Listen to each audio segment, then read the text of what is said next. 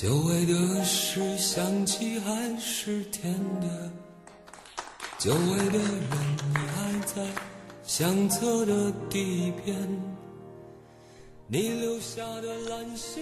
大家晚上好啊，我是您的好朋友小海啊。同样在这样一个嗯、周一的夜晚呢，小孩啊如约来到了大家的身边啊。现在大家听到的这首歌是老狼的一首老歌，其实听听起来呢，仿佛嗯、一切都还在眼前吧。好多过去的事情啊，一些啊、过去的人很多。有的时候大家在觉得这些应该出现在回忆中，可是当我们开始回忆的时候，发现一切都已经过去了。但是当我们想起什么的时候，又感觉这一切，一切就在昨天。这这首歌就是老狼的《久违的事》。老狼是一个非常优秀的歌手，他曾经陪伴我们，嗯、那个白衣飘飘的年代，对吧？嗯，老狼的狼，老狼的同桌的你，是吧？还有当时的高晓松，啊、叶培，哎，叫林，我忘了哈，有个女女歌手，他们是校园歌手的一代，也是我们在校园的美好回忆。他们的每一首歌都印证了我们曾经在校园中所度过的每一件开心的、伤心的啊这些事情。所以人说嘛，人一旦年纪慢慢的变大，就喜欢开始回忆，回忆了很多很多的事情，好的、不好的，开心的、伤心的，啊，以及昨天发生的事情，仿佛就是就在眼前。然后这些人呢，好像很熟悉又很陌生。为什么说熟悉呢？那曾经是陪伴我们度过每一天的小伙伴啊。然后说陌生，是因为，哈哈，我们好像太久没有再联系过了。有些人曾经在年少时期啊，每天一起生活，一起上学，一起度过每一天的时光。然而长大以后呢，我们似乎又开始慢慢的疏远，很多时候我们都不记得了，曾经我们还有这样的朋友，我们无话不谈。可是当真的这一天，我们若干年后的一天，我们坐在一起，在餐桌上啊一起吃顿饭的时候，又觉得好像我们很距离很远，远到彼此似乎是陌生人，不知道该说些什么。然而，可能在呃预热一段时间吧，可能就是啊喝几杯酒，开始有人慢慢敞开心扉说的时候，我们又能很快的恢复到从前的那种炙热的友情。人的感情就是这样，人是一种感情动物，他不能够说，我作为一个一个一个人，我只说只能够单独的啊生活在这个社会上，我我我不我不管别人啊，我也不在乎别人的看法，我只是活好我自己，没有这样的人。任何一个人都需要别人的关心，别人的在乎，别人的尊重。别人的理解，如果没有人尊重你，没有人理解你，没有人关心你，这个人是孤独的，或者说，换句话说，这个人可能是可怜的，甚至是心理有问题的。我们每一个人，每一个心理健康的人，都会生活在一定的生活的这个圈子里面，啊，每天面对的有同学、同事，对吧？老师、领导。啊，家人、父母、妻子、孩子、丈夫等等等等，哪怕我们走出门去碰到邻居，都要打声招呼“早上好”。这就是人，人是群居动物，人是没有办法去忍耐孤单的。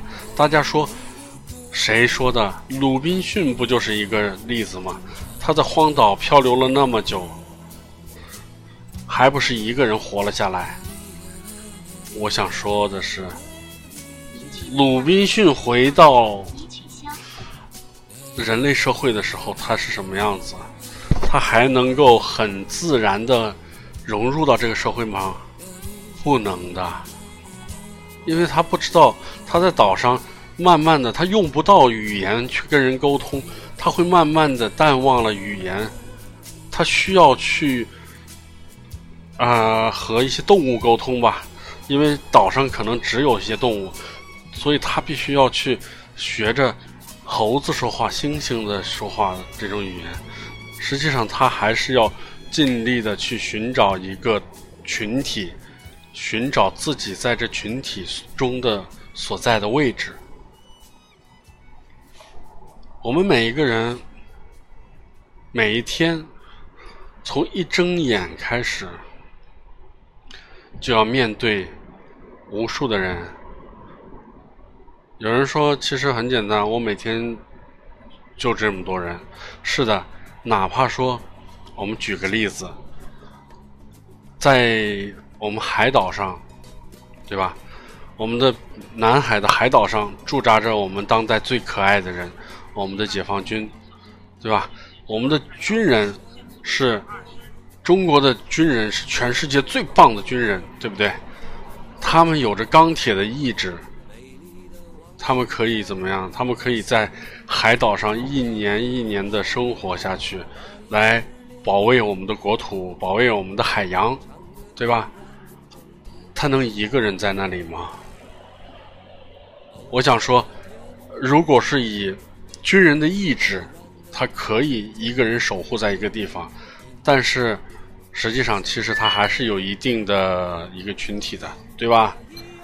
他这个群体呢，可能只有十个人，可能只有五个人，但是他白天晚上他看到的都是这些人，他都要跟这些人打交道，这样才不至于说脱离了这个人类群体群居的这样一个特性。我们在啊海岛上，甚至在唐古拉山口，因为我有一个同学啊，不止一个吧，应该说算是有有两个朋友啊。他们呢前前者他曾经嗯是驻扎在唐古拉山口，他当兵的时候在唐古拉山口驻扎过。大概是半年还是一年的时间，条件很恶劣，然后人也很少，但是他们每天在部队里面有铁的纪律，也有着其实一些娱乐活动。咱们说这种娱乐活动可能很简单，打打扑克牌，看看一些啊报纸啊杂志啊，读读书，对吧？下下象棋，很简单，但是。他们并没有脱离这个啊人类的群居这样的一个环境。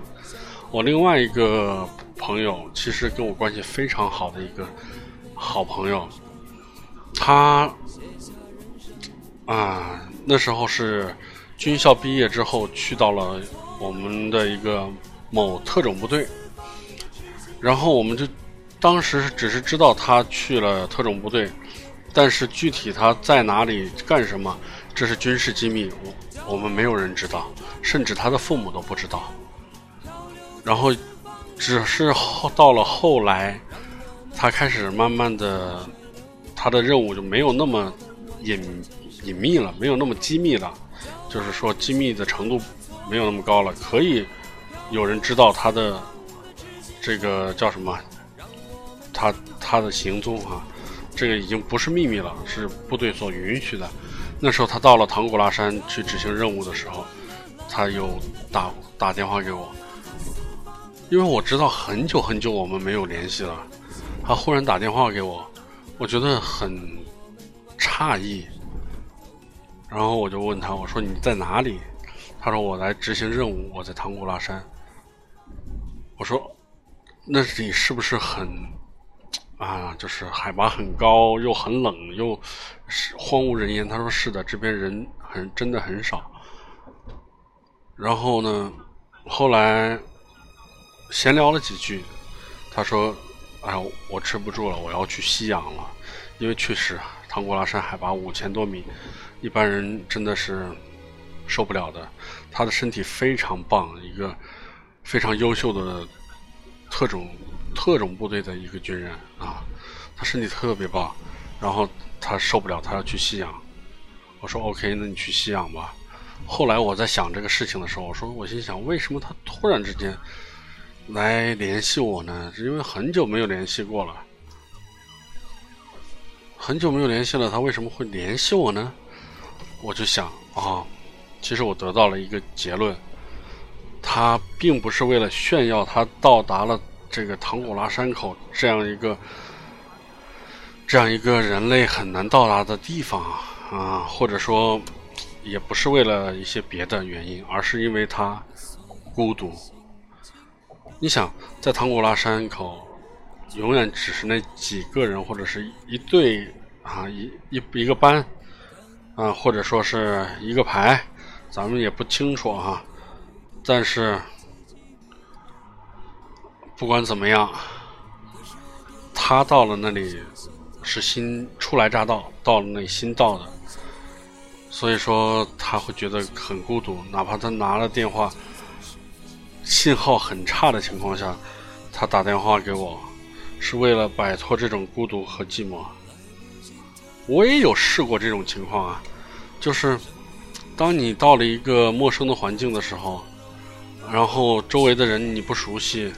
啊，你很很难很快融进去，因为我属于一个很慢热的人啊。听过我节目的朋友可能都都比较知道啊，我并不是一个说啊很开朗，随时随地就能融到一个环境中的人。我不是的，我是一个慢热的人。那如果我要是到了一个新的地方的话，我会觉得很难受，就是我会觉得我不知道该怎么样去跟他们交流。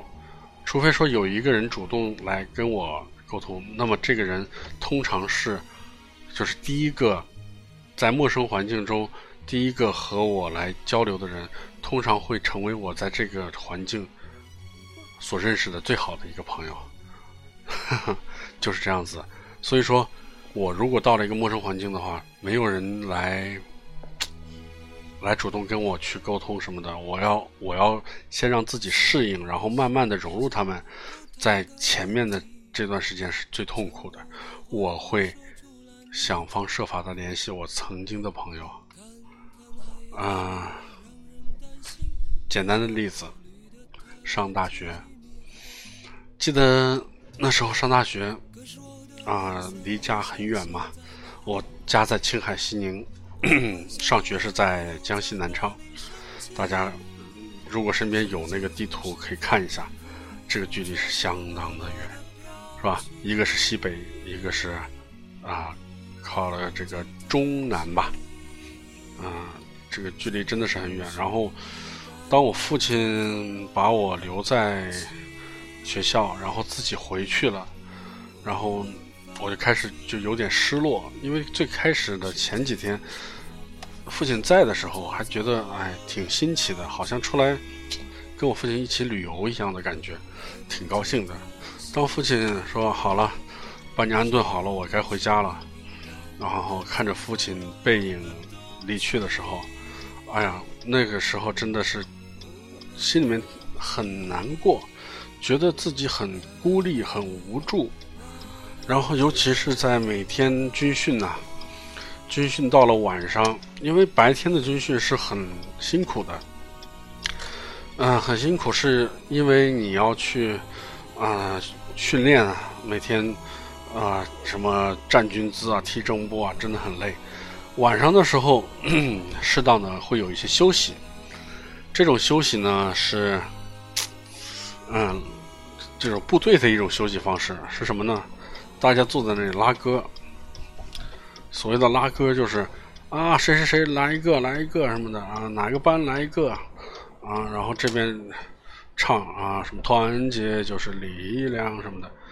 嗯，当时我记得我唱到我们我们那时候还学了一首真正的军军队里面的一首柔情一点的歌曲吧，因为像团结就是力量这种是很刚硬的这种这种歌曲。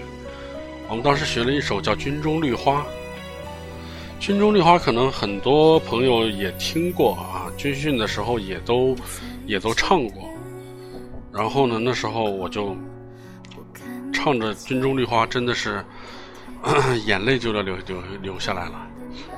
啊，寒风萧萧落叶，军队有一枝绿花，亲爱的战友，不要想家，不要想妈妈。哎，当时真的，我就。坐，我们是拉拉歌，是坐在操场上，啊，操场还是一片空地，反正是很宽，很很宽阔的一片空地啊。然后就几个班坐在那里，然后就互相拉歌，唱的那首歌的时候，我就我不想去融入那里，我就很孤独的一个人看着天上的星星，眼泪真的真的流了下来。然后就觉得，真的，我怎么会到这样这么无助的一种境地？因为从小到大从来没有离开过家，从来没有离开过家这么远。第一次离家就离家两千多公里啊！没有人能帮到你，所以以后从父亲转身离开的那一瞬间，所有的事情就要一个人去扛。当时觉得自己很很失落，很难过，所以就。唱着歌，眼泪就流了下来。我记得那首歌是这样唱的：寒风萧萧落叶，军队有一枝绿花。亲爱的战友，你不要想家，不要想妈妈。哎呀，真的那时候 唱着这歌的时候，心里有共鸣啊。然后于是呢，我接下来要讲的是，于是我做什么？在这种的心理条件下，人很孤独。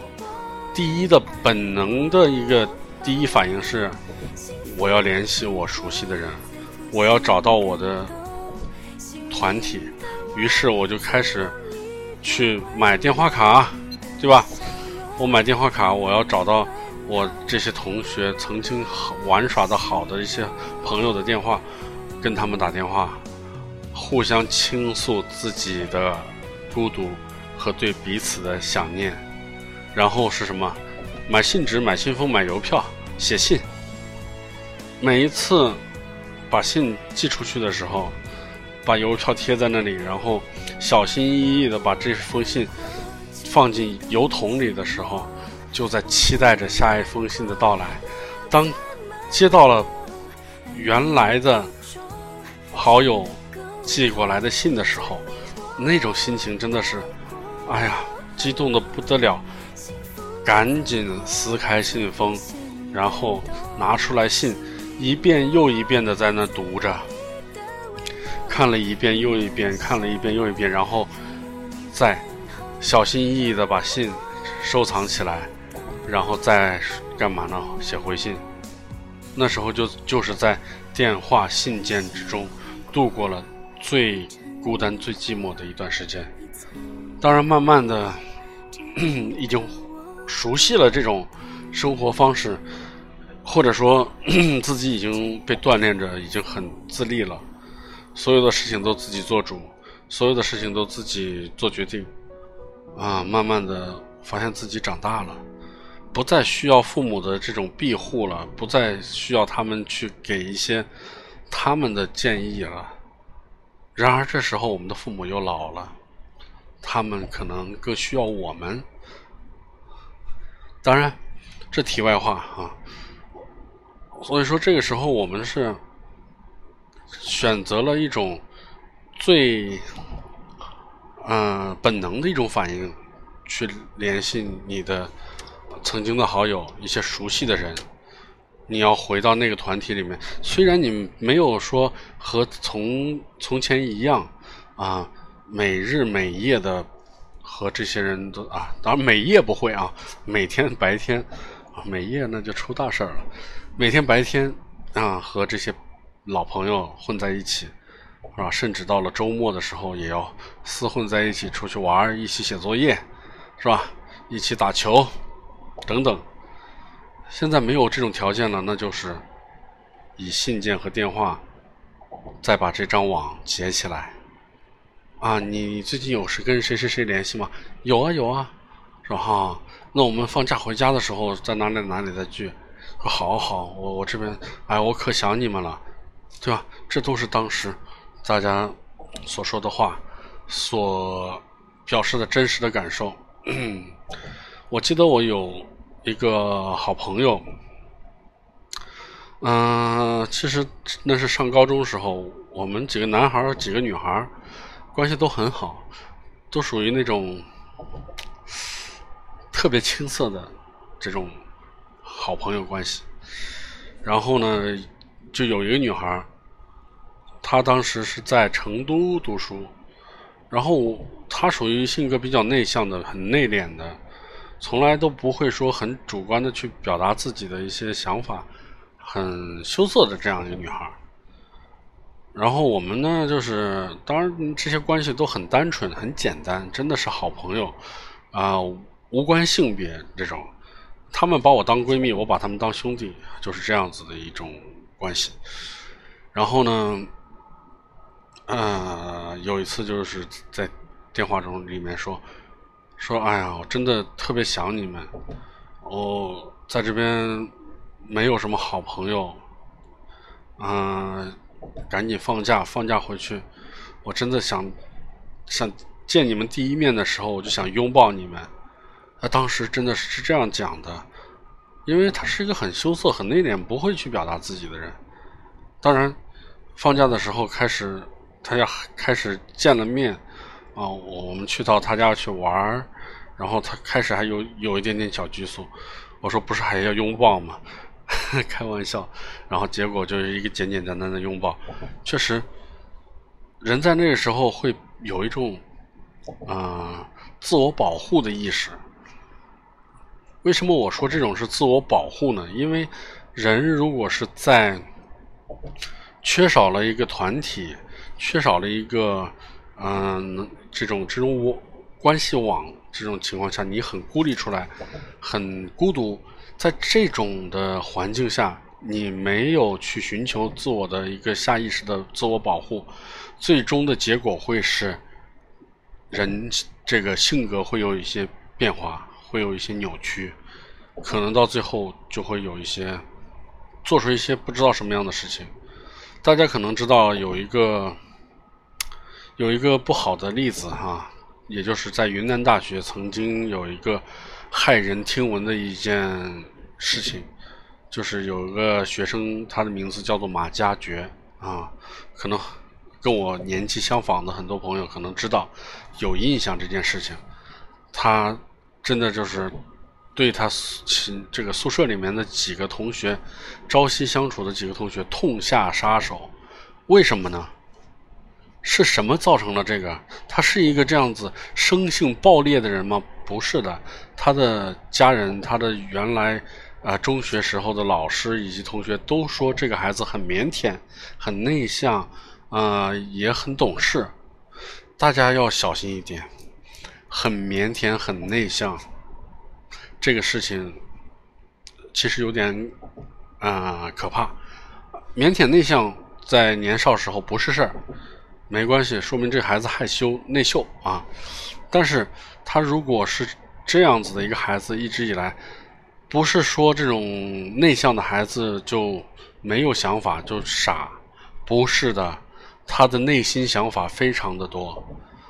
但是如果说有一个正确的方向在走的话，内向的孩子他会变成一个非常善良的人，他会变成一个非常有善心的人，他会去用他的行动去做一些他认为正确的事情。但是同样，这是一把双刃剑。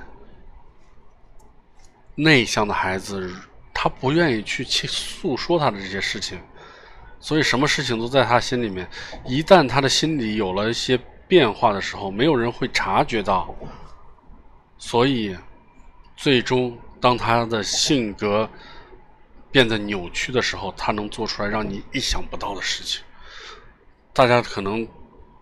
就是这些听到或者是看到的很多事情，大家都会都会发现，这个人就是做坏事的人，通常要么就是生性暴烈的，要么就是性格内向。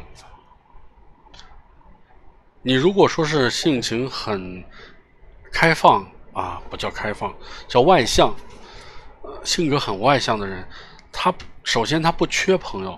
外向的人容易交到朋友，而且呢，大大咧咧，别人也不会去啊，怎么说？可能要么就是喜欢他，要么就不喜欢他。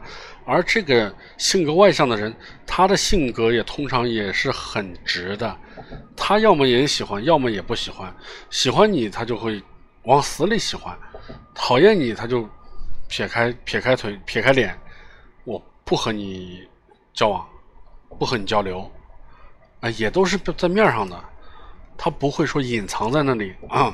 表面上啊，你们好啊，啊，很客气啊，早上啊，大家早上好啊，你们需要什么帮助吗？这种很做作的东西。你如果说，我记得那时候是大张伟啊说过一个，说我们北北京人打招呼怎么打招呼？嗯，哎，不是大张伟，是。那个导演叫什么？啊，哎呦喂，我忘了哈，就是北京一导演，他就说说过说北京人关系好的打招呼怎么说？哟，你丫还没死呢，这是关系好的。为什么呢？这种他不用那么客气，他就是这种，你你怎么还没死呢？哈，人家听的人哈哈一笑。我啊，我还等着，我还等着给你送送送送终呢，开个玩笑这种，哎，不伤大雅，心里面大家都觉得都知道，这他妈才是真朋友，反而是那种特别客气那种，啊，这种是不交心的，有的时候，对吧？所以，尤其是在咱在北方啊，很多时候都是，呃，出口就是带脏话的。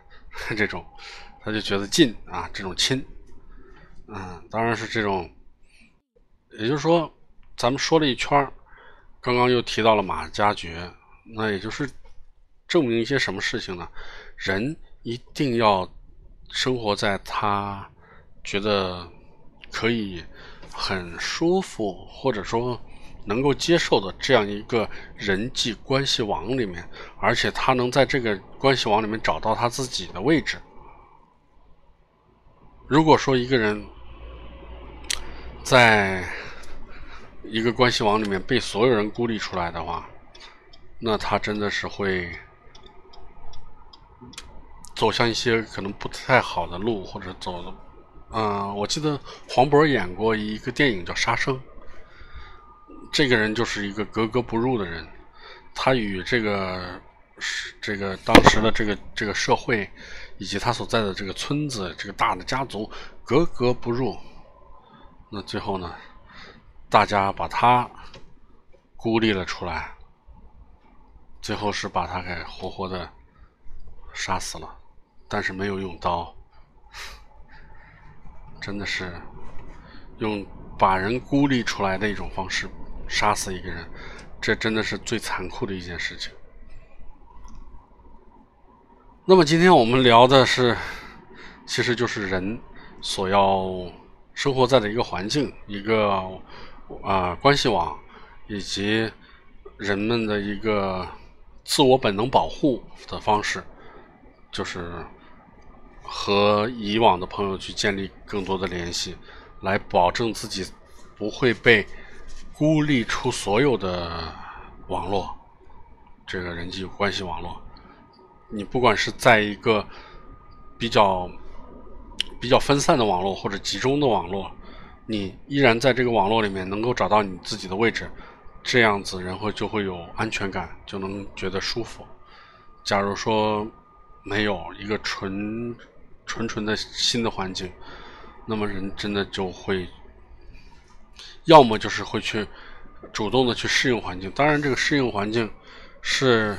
因人而异，有些人到了第一天见面熟，可能第一天就融进去了；有些人可能需要十天、半个月，有些人甚至是需要这个一年、两年的时间，甚至是更长啊。但是无论怎么样，他在这段空窗期还应该能够找到一个自我保护的一个这个位置和网络啊。嗯，那么我们今天其实聊了。不少，那主题呢，就是说，我们所人不能像鲁滨逊一样去离开一个环境，然后自我的去生存。所以这个其实也是我们心理学里面的一些东西。我们其实也分析了一些人的心理的动态、一些想法的改变、转变和一些造成性格上面的一些。啊，变化，对吧？嗯，所以生活的环境和人的性格会有很大的关系。我希望大家都能够找到自己在这张人际关系网中的位置，甚至不是一张网，甚至是很多张重叠的网啊，或者说大网小网啊，大家都能够。找到自己的位置，能够舒舒适、很舒适的在这样一个位置里扮演好自己的一个角色，然后呢，每天能够呃活得很开心、很乐观、很积极向上，对吧？成为一个乐天派，这样子每天都能过得很有意义，也同时呢帮助到别人，因为在。你在某一个网络里面找到自己的时候，你也成为了这个网络里面的一个坐标点，让别人找到了他们自己的位置。所以说，希望大家都能够开开心心的度过每一天。好了，咱们聊了也有一段时间，那么也聊了这么多。那今天我们的节目就到这里吧，啊，欢迎大家能够有机会啊继续收听我们的节目。另外，最后插播一则广告啊，呃，微信小程序查找“牛一毛”呃省心，牛是呃牛郎织女的牛，一毛一根毛的一毛，省心省啊。节省的省，薪水的薪啊，不是心脏的心，薪水的薪。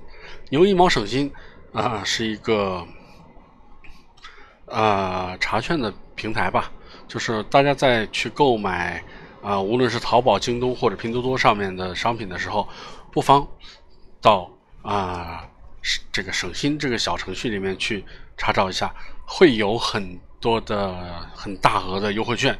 啊，能够让大家能省下一些钱啊，能够买东西的时候能省一些钱啊，就是这样。好了，我们今后下一期节目再见，拜拜。